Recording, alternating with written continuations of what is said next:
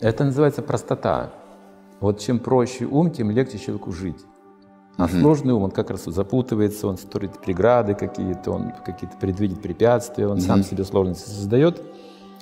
Ум, вот еще раз пример про ум, про, про ум скажу. Есть пример э, слона.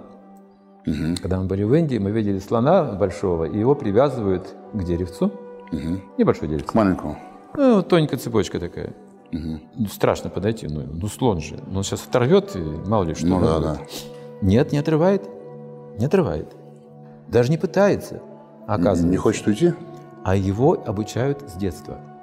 Вот такого маленького слоненка берут. Ага. Вот эта цепочка тоненькая, она, он не может порвать ее сначала. Ага. Деревце.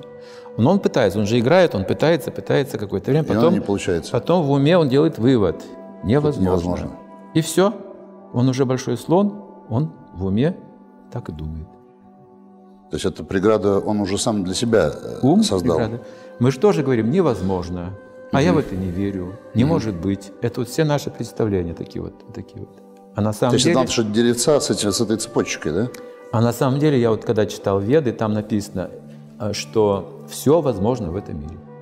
Ну, кроме одного только. Угу. Там есть одна загадка, один секрет. А остальное все возможно.